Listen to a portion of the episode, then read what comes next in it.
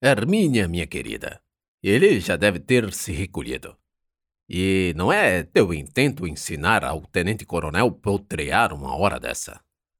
Todos explodiram numa gargalhada.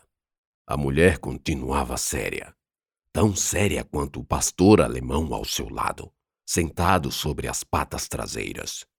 A loira enorme chegara porque recebera a informação de que o tenente-coronel Juarez Távora se queixava de dores e incômodos. E agora ela estava ali, quase do meu lado, embora não me reconhecesse de dias atrás.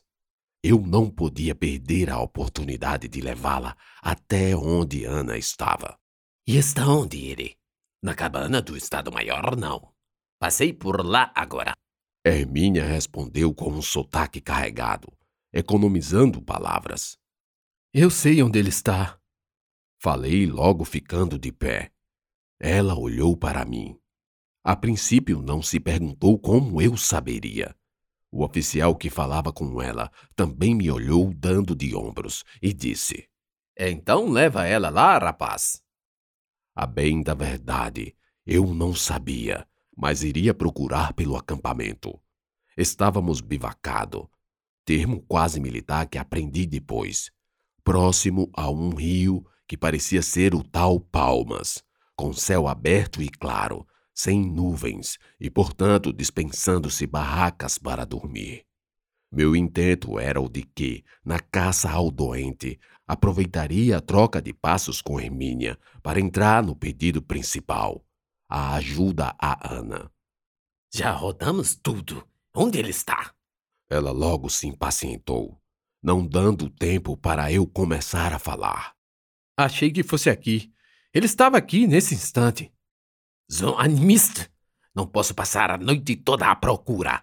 Ela já ia me deixar só entre os soldados, estirados que se recolhiam para dormir, quando a voz do tenente-coronel Távora ecoou atrás de nós.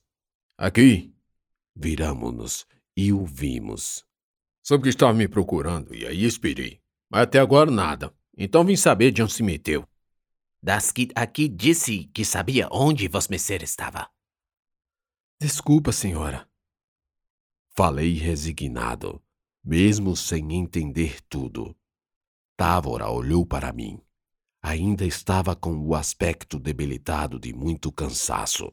Era um jovem, assim como outros. A diferença ficava pelo porte físico enorme. Alto, muito alto mesmo, um rosto quadrado, com lábios e olhos em linha, como de orientais. Totalmente sem pelos na cara, porque ele parecia melhor manter-se sempre barbeado. Virou-se sem dizer nada e nós o acompanhamos. Eu precisava falar para Hermínia, mas agora ela cuidaria de um dos oficiais. Enfim, parecia que ficaria para outra oportunidade. De toda forma, me fiz de sonso e grudei neles, no encalço até a cabana onde Távora se recolhia enfermo. Era uma tenda grande, onde no interior ficavam as redes e esteiras dos oficiais do Estado-Maior. Soube depois que Juarez Távora era subchefe, um nível abaixo do coronel Prestes. Entrei junto com os dois, porque me veio a ideia de fazer as vezes de escolta da enfermeira que não precisava, já que o pastor alemão parecia um lobo feroz, fiel até a morte. Távora se despiu, ficando só com as roupas internas, que era um simples calção. Ela o examinou deitado na esteira sob o chão duro. Passei daí a entender que minha presença foi encarada por ambos como uma ambígua função. Evitar o constrangimento da consulta com toques íntimos. À luz da lamparina, Hermínia apalpou o ventre, na região da bexiga. A cada aperto, ele contorcia o rosto, denunciando muita dor. Muita água. Tem que beber. Hermínia respondia seca. O veterinário disse que é infecção urinária. Sim. Cistite. Talvez. Veterinário? Pensei rindo de canto de boca. Ô, oh, rapaz, Pega esse odre de água aí para mim, por favor. Ele me ordenou, ao que continuou otimista. Vou curar essa fuleiragem só com água. Eu atendi imediatamente e corri ao canto, onde estava uma pilha de coisas ajuntadas num canto ao chão. Abaixei-me e alcancei o odre. Dentre as tais coisas, dormitava também um livro. Na capa, cujo nome me fisgou de prima, estava escrito Divina Comédia. Lentamente, como se a ser guiado pelo canto da sereia, e absurdo a qualquer repreensão, peguei-o também. De joelhos dobrados, numa mão o odre, na outra o livro, falei, sem abri-lo e declamando. Da nossa vida, em meio da jornada, achei-me numa selva tenebrosa, tendo perdido a verdadeira estrada. Oxe, como é que tu sabe disso, galego? Juarez Távora se espantou. É porque eu já tinha lido, senhor. Quando abri, vi nas primeiras páginas, nas primeiras linhas, os versos recém-recitados. Era o livro da Divina Comédia, o livro de onde o padre Honório tirara aquela nota que eu lera no papel. Não foi só o fato de um matuto saber ler que o impressionou. Não só isso. Alguns jovens da coluna liam pessimamente. O que o prendeu a mim foi o objeto da leitura e a forma como declamei o poema. Eu estava seguro. Tinha lido tanto que havia decorado, e aquilo causou forte impacto. Anos após, aprendi que compartilhar gostos e hobbies é a melhor forma de se iniciar fortes laços. Ele gostava da Divina Comédia, e dali a pouco estaria gostando de mim. A técnica me faria muitos amigos de ocasião. Depois daquele dia e daquela noite, e também por falta de oportunidade, não me aproximei do Coronel Prestes. Em compensação, o tenente-coronel Juarez Távora me fez muito presente em meio aos oficiais. Chamava-me de conterrâneo, e isso mesmo levando em conta o fato de que ele era cearense e eu alagoano. De toda forma, o vínculo ali se estabeleceu entre dois nordestinos, assim cunhados de baianos ou paraíbas, a depender de quem nos apelidava, se gaúcho, paulista ou carioca. Não tenho certeza, mas atribuo a meteórica confiança dele em mim ao fato de que eu era jovem, nativo e sertanejo, sem indícios algum de ser membro de qualquer força pública, e ainda por cima as circunstâncias em que fui acolhido, todo detonado de pancada. A ampla mistura de características, somada à estranha capacidade de decifrar orações escritas. Evidentemente, para além de ler com razoável compreensão, eu não possuía qualquer habilidade que me garantisse posto no Estado-Maior, o grupo onde os chefes se reuniam para conduzir a coluna. Aprendendo de ouvido, impus-me a meta de chegar, talvez, a um ajudante. Uma ordenança, como Távora chamava, já o acompanhava, e me contentei em ser um vaqueano, posto reservado aos matutos guias locais.